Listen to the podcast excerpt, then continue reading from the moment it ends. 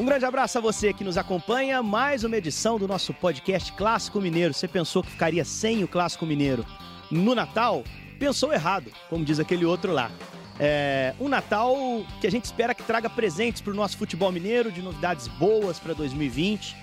É uma temporada diferente, é o que a gente espera para o ano que vem. Sem dúvida alguma, com conquistas que não vieram esse ano, mas está é, guardado. O, o, caminho do futebol mineiro certamente vai, vai ser reencontrado. Na edição de hoje, estou assessorado aqui por grandes comentaristas. O primeiro deles já participou com a gente em outra edição, o segundo também, a gente vai apresentando devagarinho. Guto Rabelo, conheci o trabalho de Guto Rabelo como narrador na Rádio Globo. Grande narrador, ótimo narrador. E agora é um dos ótimos repórteres da nossa casa. É um prazer ter você, Guto. Prazer, Henrique. Obrigado pelas palavras aí. Satisfação enorme participar. Poxa, ouvir uh, esses elogios de você me deixam, oh. me deixam muito feliz. É, vamos falar um pouquinho sobre esse fim de ano, né? E as expectativas para o ano que vem. É, eu, particularmente, sou um cara sempre otimista. Então, eu estou vendo com bons olhos essas mudanças e esses caminhos que os nossos principais clubes uh, estão indo aí nesse fim de ano. Vamos ver. É isso aí. O outro convidado também já esteve com a gente. Nosso editor foi comentarista da casa também. E uma das melhores resenhas de redação sobre futebol que temos aqui na Globo Minas. Eduardo Almada. Bem-vindo de volta, meu velho. Obrigado, Henrique. Prazer inenarrável oh, estar com você aqui. Você que é um, um comentarista a quem eu admiro demais da conta, acompanho e torço para que você só é, se dê bem na carreira, porque você é um cara do bem. E o Guto Rabelo, companheiraço de outros tempos, né, Gutão? De outras, Recíproca é verdadeira. De outras emissoras. O Guto é aquele cara que ele, que ele me ofereceu a cadeira, nós não temos a imagem aí, mas ele tem três cadeiras, uma, uma do lado da outra. Ele falou: se você vai no meio de campo, eu falei, não, não, você joga com a 10 aí, Gutão. Eu fico aqui só na, na, na volância aqui, tentando te passar a bola para você construir. É um prazerão estar de volta, Henrique. Tá certo. Então vamos lá, vamos começar. Não tem o apito do Rogério, toda edição falo isso. Não tem o apito, mas tá valendo a partir de agora o nosso Clássico Mineiro de hoje. E na semana passada a gente começou com o Atlético, a gente procura sempre alternar. E até bacana começar com o Cruzeiro essa semana, porque a gente está gravando na segunda-feira, é, horas antes, talvez minutos, ou melhor, horas depois, talvez minutos depois da reunião que deu partida à, à grande esperança do torcedor cruzeirense, que é essa gestão por cruzeirenses notáveis, conselheiros natos, pessoas importantes da política do Cruzeiro, empresários importantes da cidade, que a partir de agora assumem o comando do clube. Né? A gente teve duas semanas de negociação que se arrastaram para a saída da, da chapa que foi eleita anteriormente, do presidente Wagner, agora é ex-presidente, dos vice-presidentes. Uh, e a partir de agora, o Cruzeiro presidido oficialmente pelo seu ex-presidente do Conselho, Zé Dalai Rocha, e comandado efetivamente por, um, um uh, por alguns notáveis conselheiros, como a gente apresentou. O Almada está com o um organograma aqui dessa nova reorganização. É bacana até para a gente informar. Como é que fica, Almada? Bom, eles chamaram engraçado né, o, o uso do termo força-tarefa núcleo dirigente transitório, quer dizer, é um núcleo que vai se estabelecer até que haja eleição para, né, para preenchimento das vagas que foram abertas após a renúncia, né, ou as renúncias. Então o presidente ficou com Saulo Frois, né, a presidência com Saulo Frois. Vice-presidente Vitório Medioli, que tem ligação nome, com, com vôlei, né? Um nome até surpreendente, né? Quando a gente falava dessa formação, se falava em três nomes, depois cinco, oito. O do Medioli não aparecia, é, prefeito de Betim, inclusive, também, né? Tem Exatamente. um cargo político. Um empresário renomado, italiano, né? Descendência italiana, ascendência italiana, né? E ele, ele vai ficar na vice-presidência. Aí entra a parte que o torcedor mais espera. Quem vai cuidar do futebol? nessa transição né, para o próximo mandato do, do, da diretoria do Cruzeiro. Pedro Lourenço ficou com essa incumbência para cuidar do, do futebol profissional e do futebol de base.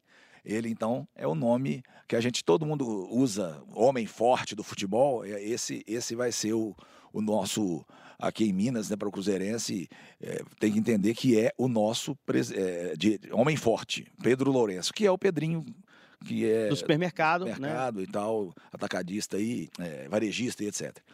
Administrador, administrativo e financeiro, Emílio Brandi, um nome também de, de ligação muito forte com o passado do Cruzeiro, né?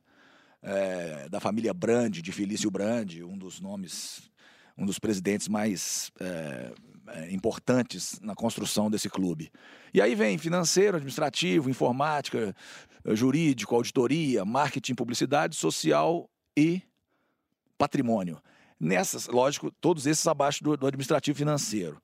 São vários nomes, está tudo no site do Cruzeiro, no, no, no Globoesporte.com, que tá todo, todo mundo pode, pode acessar e, e, e ver direitinho aqui esse organograma. O que, o que é importante, Henrique, ressaltar é que a gente não vê nenhum nome, pelo menos aqui, a gente não vê nenhum nome ligado a gestão às anterior. gestões anteriores. Exato, né? exato.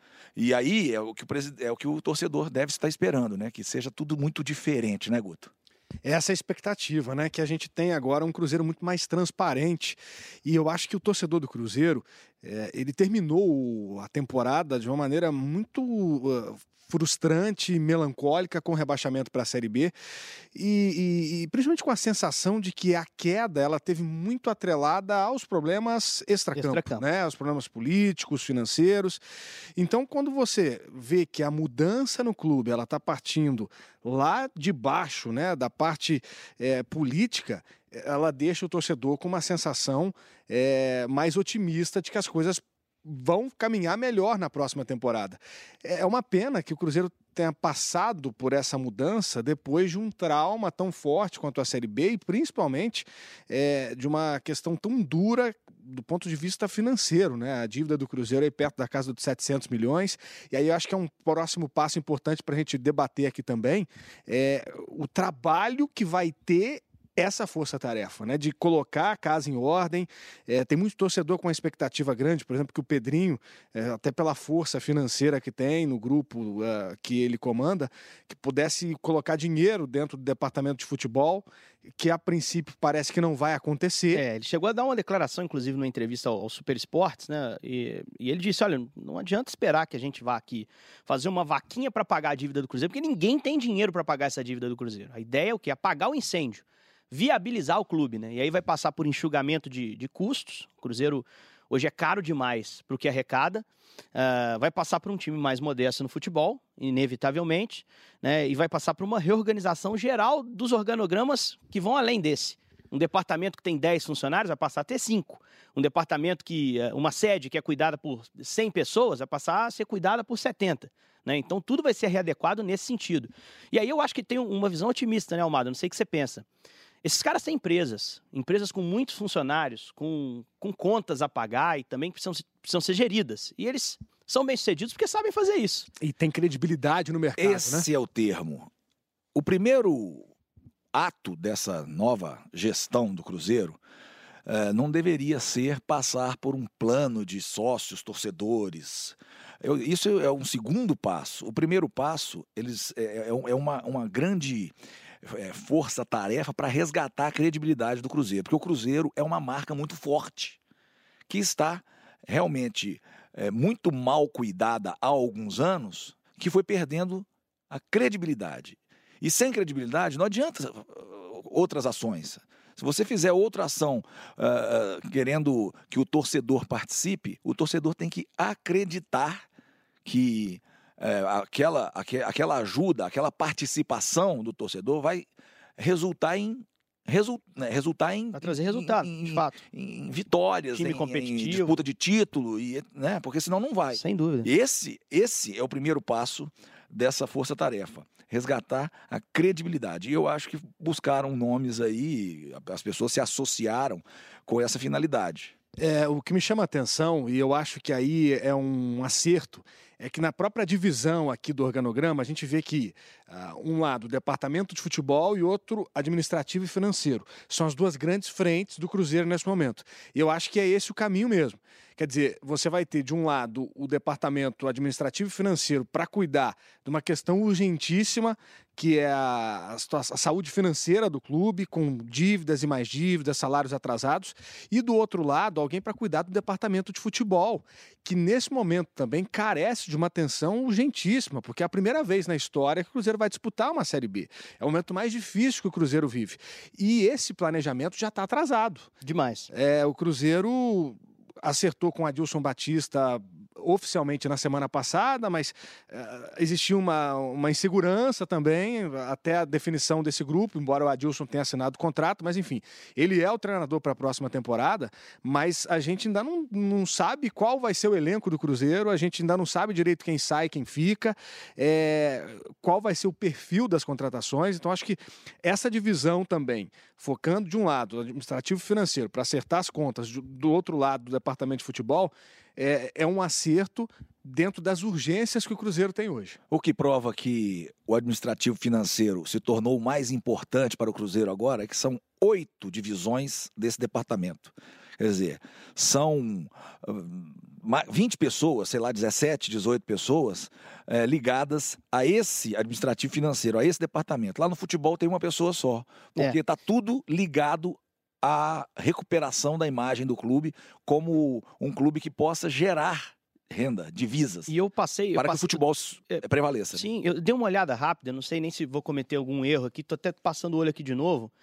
Mas o Pedrinho, agora eu posso dizer com certeza, o Pedrinho, Pedro Lourenço, que vai gerir o futebol, ele está só com o futebol.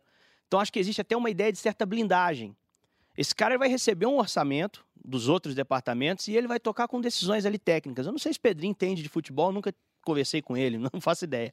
Mas acho que ele pode colocar alguém também que o acessório, alguém que conheça mercado, para poder gerir essa tarefa que para mim é a mais urgente. Outro dia eu estava no Redação, participando junto com o Rodrigo Capello, excelente jornalista de São Paulo, e ele bem a par da situação do Cruzeiro, ele participou das denúncias, enfim. Até sofreu represálias lamentáveis com faixas espalhadas pela cidade, que a gente é, repudia aqui absolutamente. fundo, né, a situação do Cruzeiro. Investigou, né? ele sabe o que está falando, e ele dizia, o primeiro passo desse conselho gestor tem que ser fazer uma auditoria nas contas. Isso eu concordo com ele. Você tem que passar limpo e saber exatamente qual é o valor da dívida. Mas eu acho que o primeiríssimo passo é elaborar um time viável para o ano inteiro para estrear daqui a um mês. Porque antes de mais nada, o Cruzeiro só é gigante por causa do seu futebol.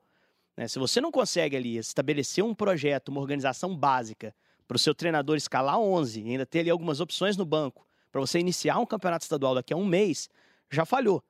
Então não pode se concentrar só na, na reorganização. Você tem que ir tomando algumas decisões urgentes do campo.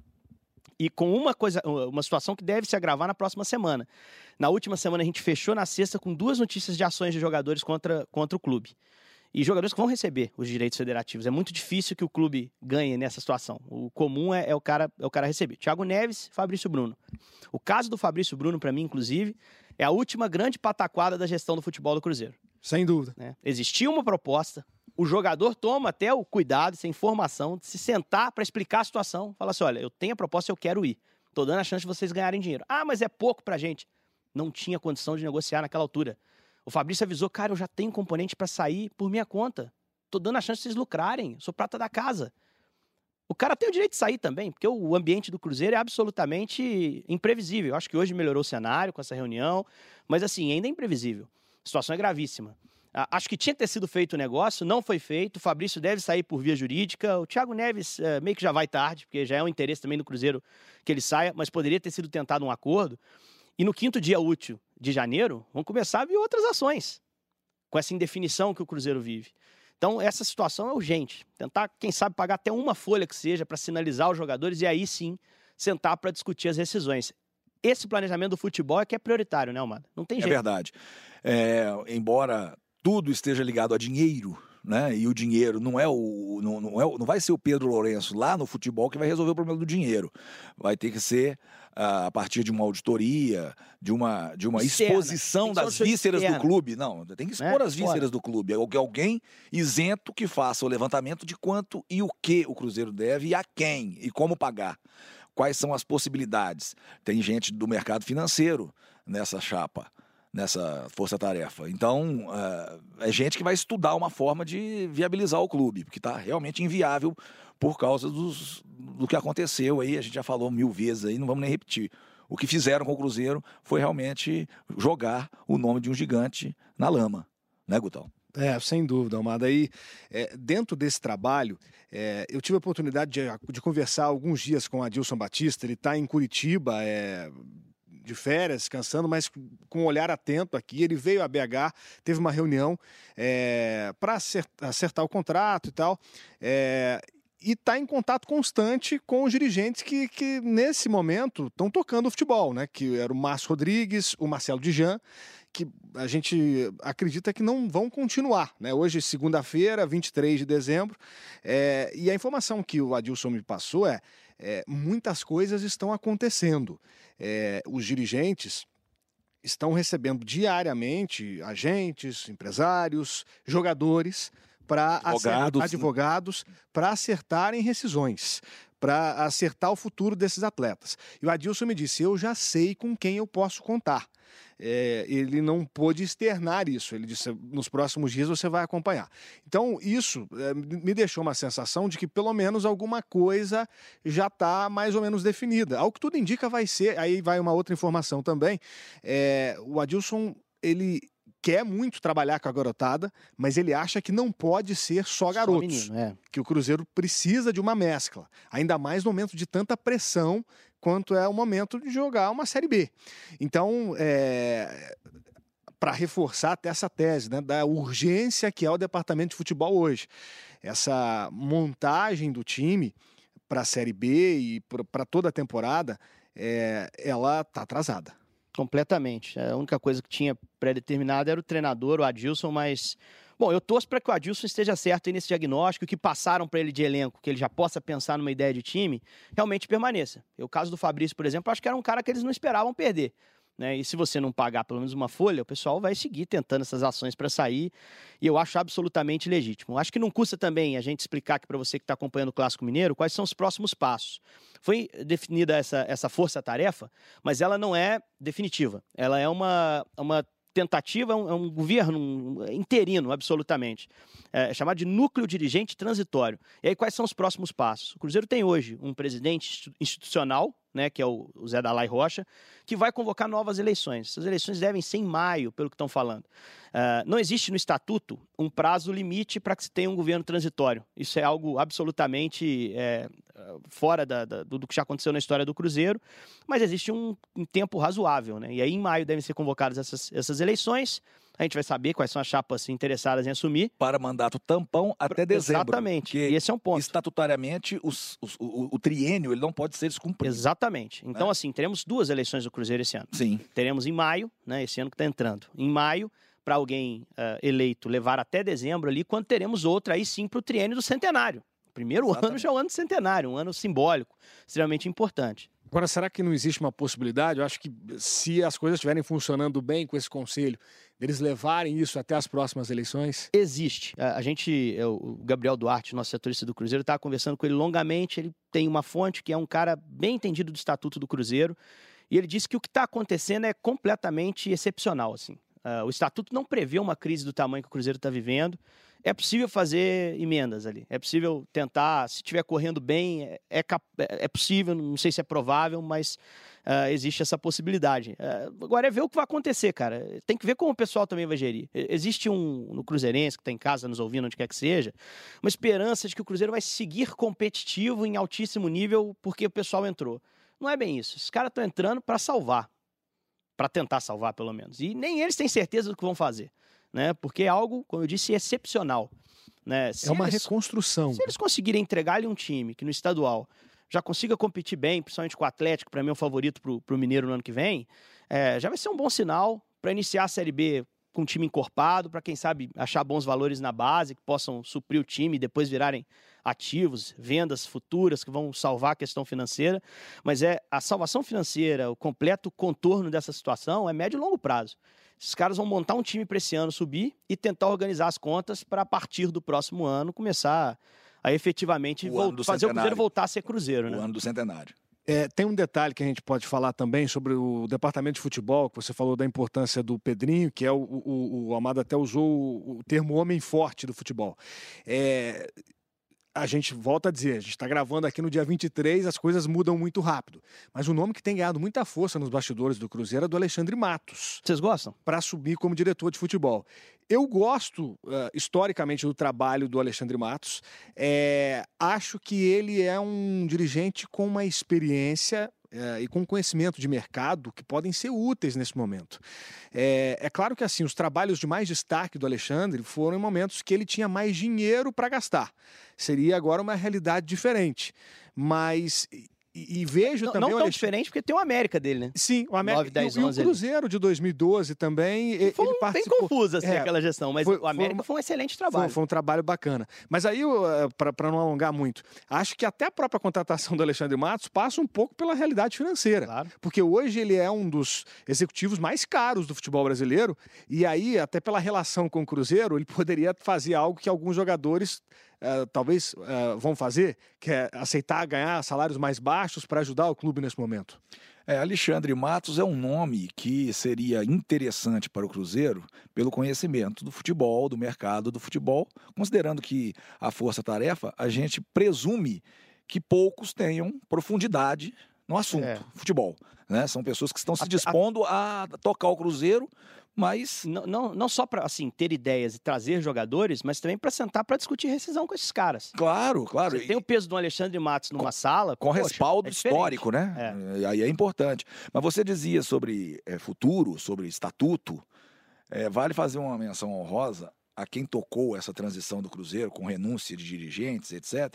Porque se fosse judicializada essa questão, o Cruzeiro pararia de ver. Pararia, pararia. Então, uma menção honrosa ao Dalai Rocha, que era vice-presidente do conselho. É. O Zezé Perrella é, se licenciou e ele assumiu a situação, assumiu a, a, a, como é que chama? a rédea do problema e conseguiu convencer, com, logicamente, a ajuda de, de outros conselheiros, conseguiu fazer com que Wagner Pires de Sá e Hermínio Lemos e Ronaldo Granata é, renunciassem para que o Cruzeiro tivesse um descortinamento de futuro. Que né? beleza, hein? Esse Isso termo é, aí, para é mim, é para é encerrar então, o bloco do Cruzeiro. Feita. Não, sem dúvida. E, e, se der tudo certo, serão é, esses nomes, essas pessoas que trabalharam nesse momento de transição, os grandes salvadores.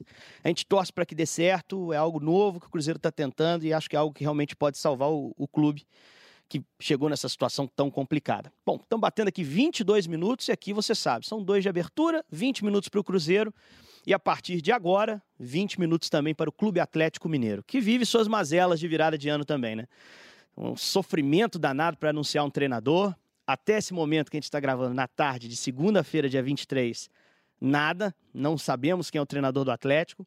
Mas na semana passada, Guto Rabelo, Uh, o Atlético viveu ali um, um flerte que virou namoro, mas não virou casamento com Jorge Sampaoli. Pois é, eu achei interessante essa movimentação do Atlético na tentativa de contratar o Jorge Sampaoli com a ajuda de investidores. É lógico que hoje é, é, um dos grandes treinadores do futebol brasileiro, né? O trabalho que ele fez no Santos foi irretocável. Eu, eu gosto muito do estilo de jogo do Sampaoli. É, mas me pareceu uma coisa meio estranha, assim, esse processo todo. Primeiro, o não dele pro Palmeiras, né? Que foi uma coisa arrastada. Inesperado, eu diria, cara. É. Porque, pô, chega um Palmeiras, a ideia do cara é competir com o Flamengo. Ora, qual time que vai te dar mais condições, que tem um bom elenco e que ainda pode fazer investimento? Palmeiras, né? não fechou. E, e, depois uma entrevista que ele deu lá na Espanha, dizendo que no Brasil não iam conseguir atender as expectativas dele, passam alguns dias, ele vem e, e se reúne aqui com o Atlético, e aí, pelo que a gente uh, pôde, pôde apurar e, e uh, obter informações, ele foi aumentando constantemente as exigências, né? Quanto mais se aproximava de um acerto, novas exigências apareciam. Quer dizer, muito estranha essa história. Mas de tudo isso, o que eu gostaria de dizer é, é, é que o Atlético ele pecou muito nesse processo. Acho que o Atlético está muito atrasado na contratação desse treinador, é, ainda que de certa forma é, o Atlético esteja caminhando dentro de uma ideia de um técnico é, que tenha um estilo de jogo, é, que possa trabalhar categorias de base. Eu acho que os nomes que estão sendo trabalhados, eles até são, de certa forma, é, parecidos em, em, ideias. Lógico que não são iguais. Aí eu vejo um mérito. Mas a demora está sendo muito grande. E eu acho que o Atlético já teria condições, por exemplo, se acertar com o Dudamel, de ter contratado esse treinador há muito demais, tempo. Demais. Rafael Dudamel é o nome da vez. O Guto já tocou nesse nome. A gente vai falar dele aprofundar, aprofund, aprofundadamente. Beleza, daqui a pouco. É, final de ano, cara, tá assim. É, mas assim, você via também, Almada, o São Paulo como um, um bom nome. Assim, vou dar a minha opinião brevemente. Para mim era o melhor nome que o mercado oferecia. em termos de trabalho referendado em campo. Pegou um Santos com um elenco de competitividade parecida com o elenco que o Atlético tem, potencializou jogadores, investiu bem no mercado, tirando o Cueva, que foi um grande erro de avaliação, mas conseguiu competir muito acima do que a gente esperava para o Santos. E acho que daria esse novo patamar também com esse elenco do Atlético em mãos.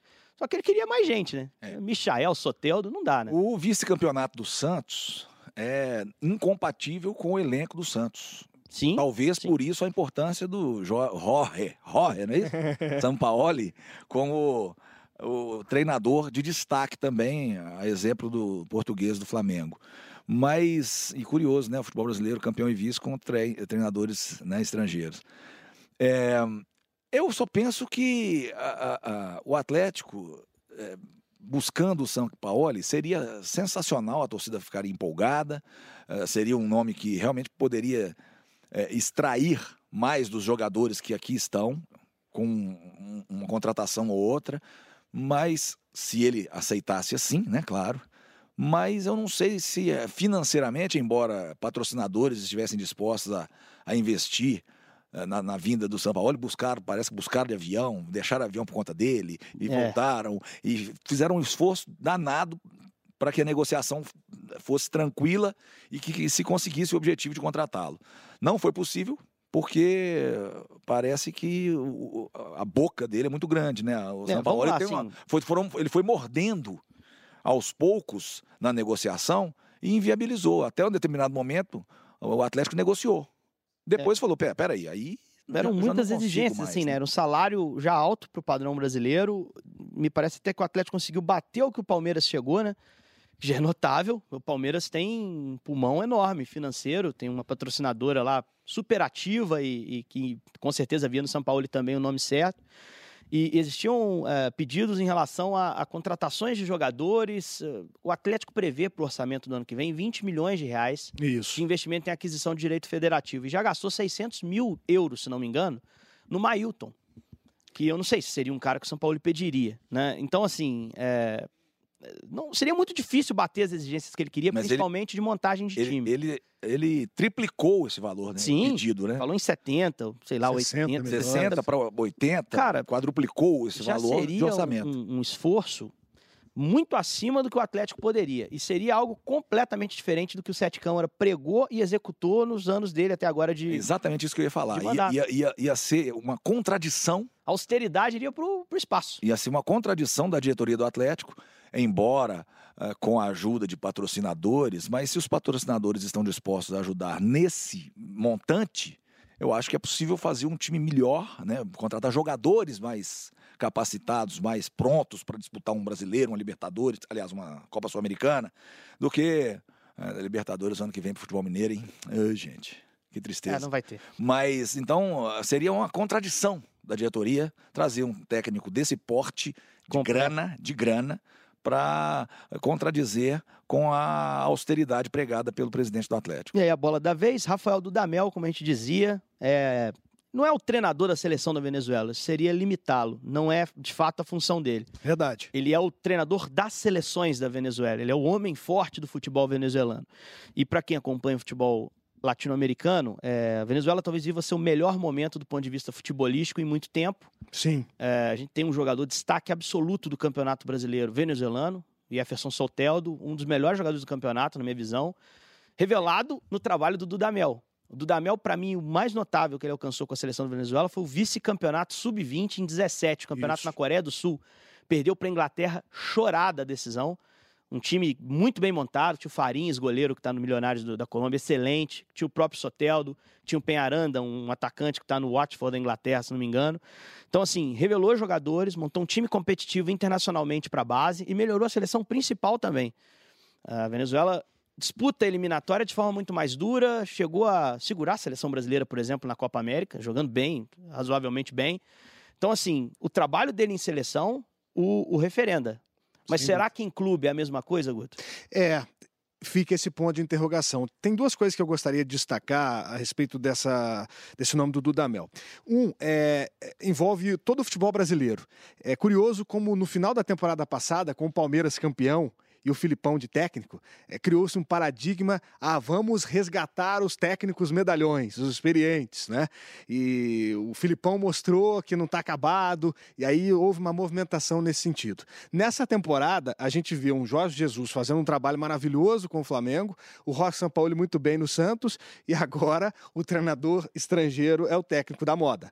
Né? O Santos já foi buscar o Gesualdo, um, um português. É, Portugal está em alta. Em alta. Brasil, né? O Atlético a, o Dudamel é a bola da vez, mas uh, tem o Antônio Carvalhais também, um outro português sendo comentado é, nos bastidores. Carlos Carvalhal. Carlos Carvalhais, é, Carvalhal, melhor dizendo. É, é impressionante, assim, esses é, caras, é. caras lá, eles saem do, do clube português, eu estava até falando, a gente estava almoçando junto, é, o Sapinto, um foi atacando a seleção, fazia um bom trabalho no Braga, ele foi demitido fim de semana e já estava sendo oferecido ao mercado nacional. Aqui, é, o, o Havaí também contratou um técnico português, português, Mas enfim, aí se tratando especificamente de Atlético e Dudamel.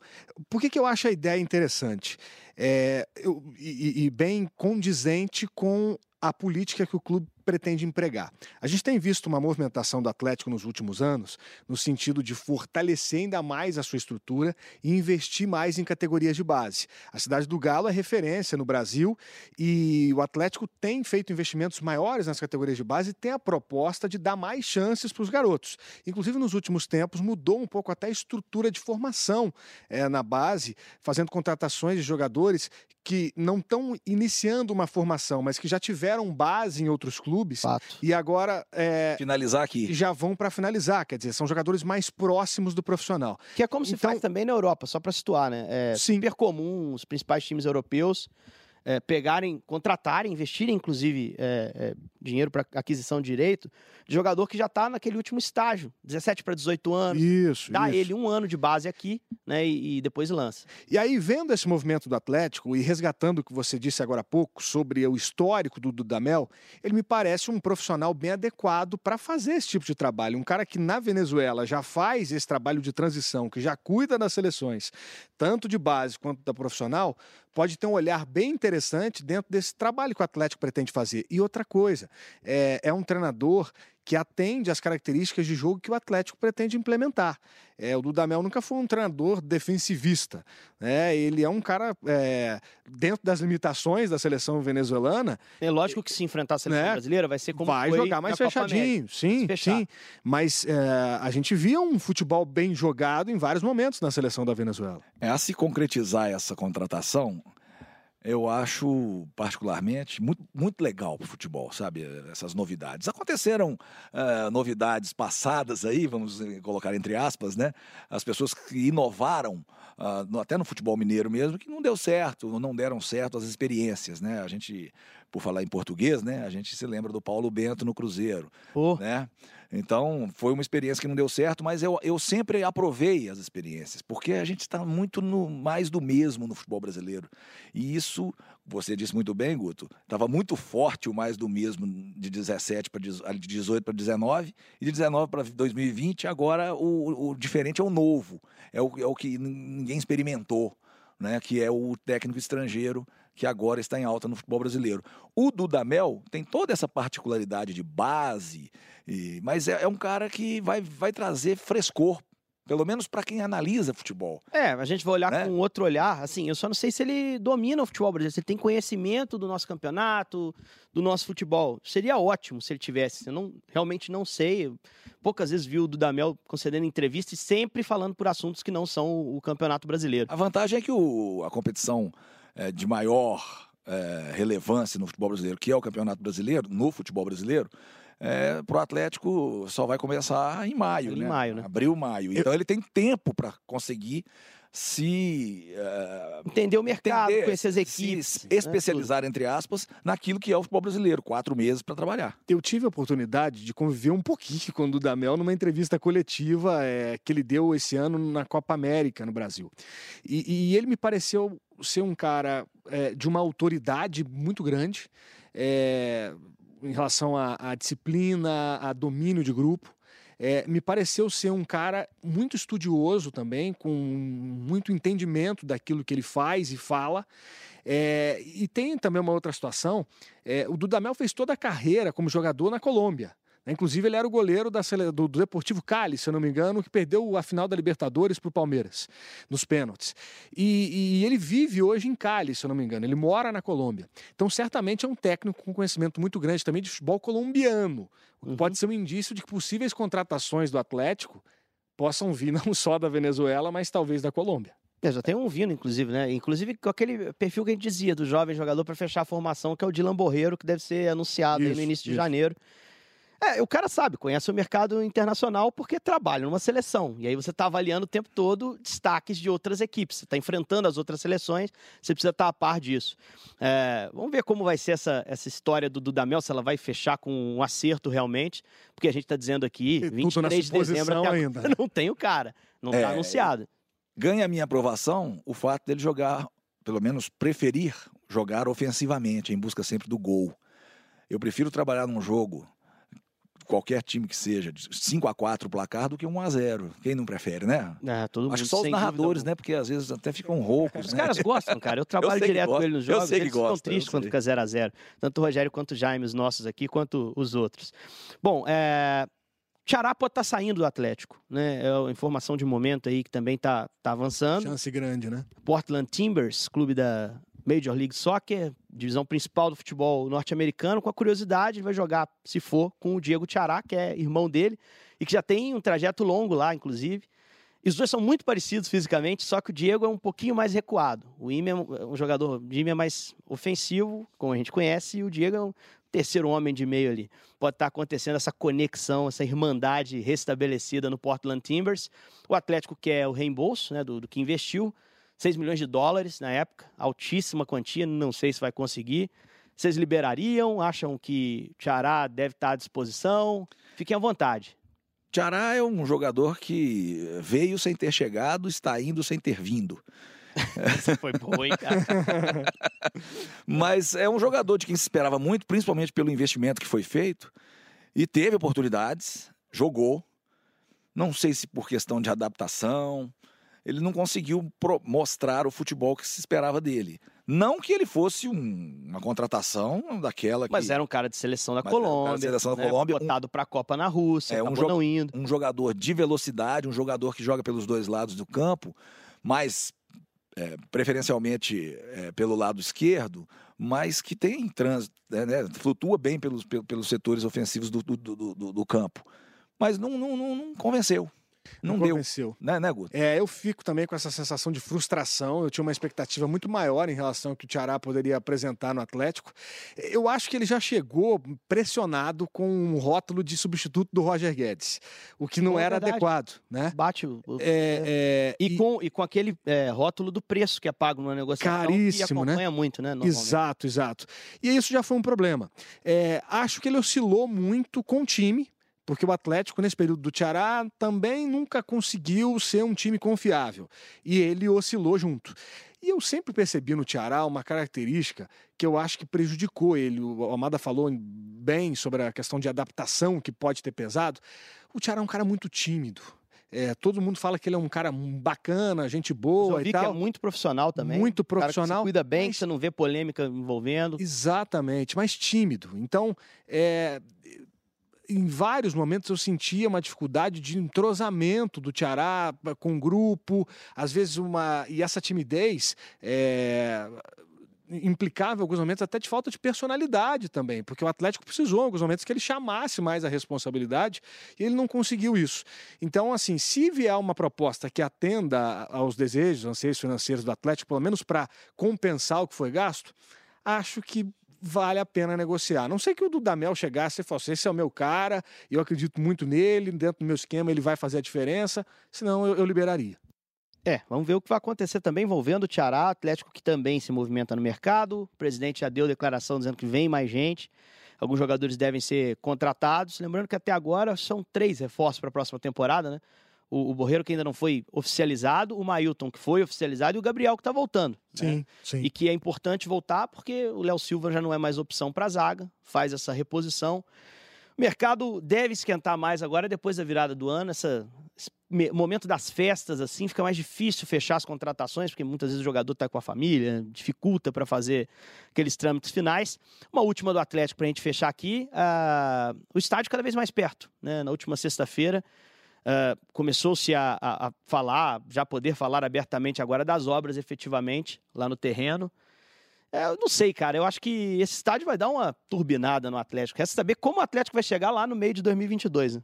Eu acho que tem tudo para turbinar, sim. Porque eu vejo o como estádio foi do Atlético... Né? O novo Independência foi sim. uma arena ali que potencializou um time que era bom. É, lógico que a gente ainda vai entender melhor esse processo nos próximos anos, mas é, o estádio do Atlético me lembra um pouco a história do Palmeiras, por exemplo que conseguiu um contrato maravilhoso com a empresa que uh, foi a responsável pela construção e o Palmeiras conseguiu uma guinada financeira enorme, não só pelo apoio da Crefisa, mas pelo faturamento que o Palmeiras tem com o estádio. O Palmeiras sempre consegue grandes públicos e tem uma renda muito vantajosa no estádio dele.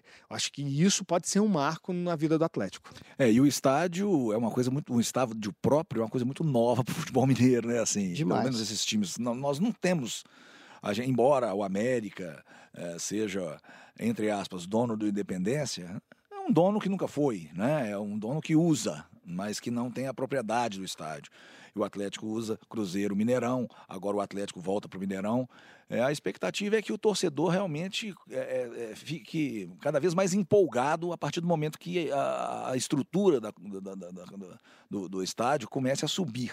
Né? A gente já. Para começar a ver ali a é, na, na... pedra fundamental e vai a imprensa cobrir. Vai, vai a gente até tem ter... dúvida de onde é o estádio propriamente, daqui a pouco a vai. Vai, vai gerar uma, uma empolgação certamente muito grande a partir do momento que fisicamente o estádio sair do, do chão. E a partir de fevereiro, previsão para início da terraplanagem. Eles já vão preparar o terreno para ir depois uh, da autorização, o alvará de construção efetivamente. A alvenaria, a estrutura vai poder ser erguida por lá. E a expectativa de que uh, no final do primeiro semestre de 2022 a Eles falam em 28 meses, a partir inaugurar. de fevereiro do ano que vem, né? Aí tem 2020 inteiro, 21 no meio de 2022 a gente vai ter essa inauguração e tomara que seja um grande, um grande espaço para o atleticano. Rapaziada, passou rápido e foi muito prazeroso esse penúltimo podcast do ano. A gente terá também no, no do dia 30. Vai ser uma retrospectiva tentando salvar o que teve de positivo e também citando o que teve de negativo, passando a limpo os dois times. Guto Rabelo, Feliz Natal, meu caro. Feliz Ano Novo para você, para sua família. Obrigado por ter participado com a gente aqui um pouquinho. Eu que agradeço. Foi uma alegria enorme. Feliz Natal, feliz ano novo para você e sua família também do Almada, de todos os nossos ouvintes aí. Eduardo Almada, eu tenho certeza que vai passar o Natal, uma farta mesa de ceia, provavelmente no campo, com quitutes é, é, uma, uma... exóticos, por que não? Uma leitoa baby. Olha que beleza. Pururucadinha, claro. Obrigado, Henrique, pelo Feliz convite. Natal, meu velho. Obrigado. Muito obrigado. Obrigado pela oportunidade. Estarei sempre à disposição quando for convocado. E lamentando, logicamente, que Cruzeiro e Atlético ainda não saíram do planejamento para 2020. Gutão, Deus te abençoe. Valeu. Abençoe você, Henrique. Feliz Natal. Valeu. No ano Valeu. que vem, o Natal de Cruzeiro e de Atlético vai ser muito mais feliz. Um grande abraço para vocês, galera. Voltamos na próxima segunda com nova edição do nosso Clássico Mineiro. Valeu!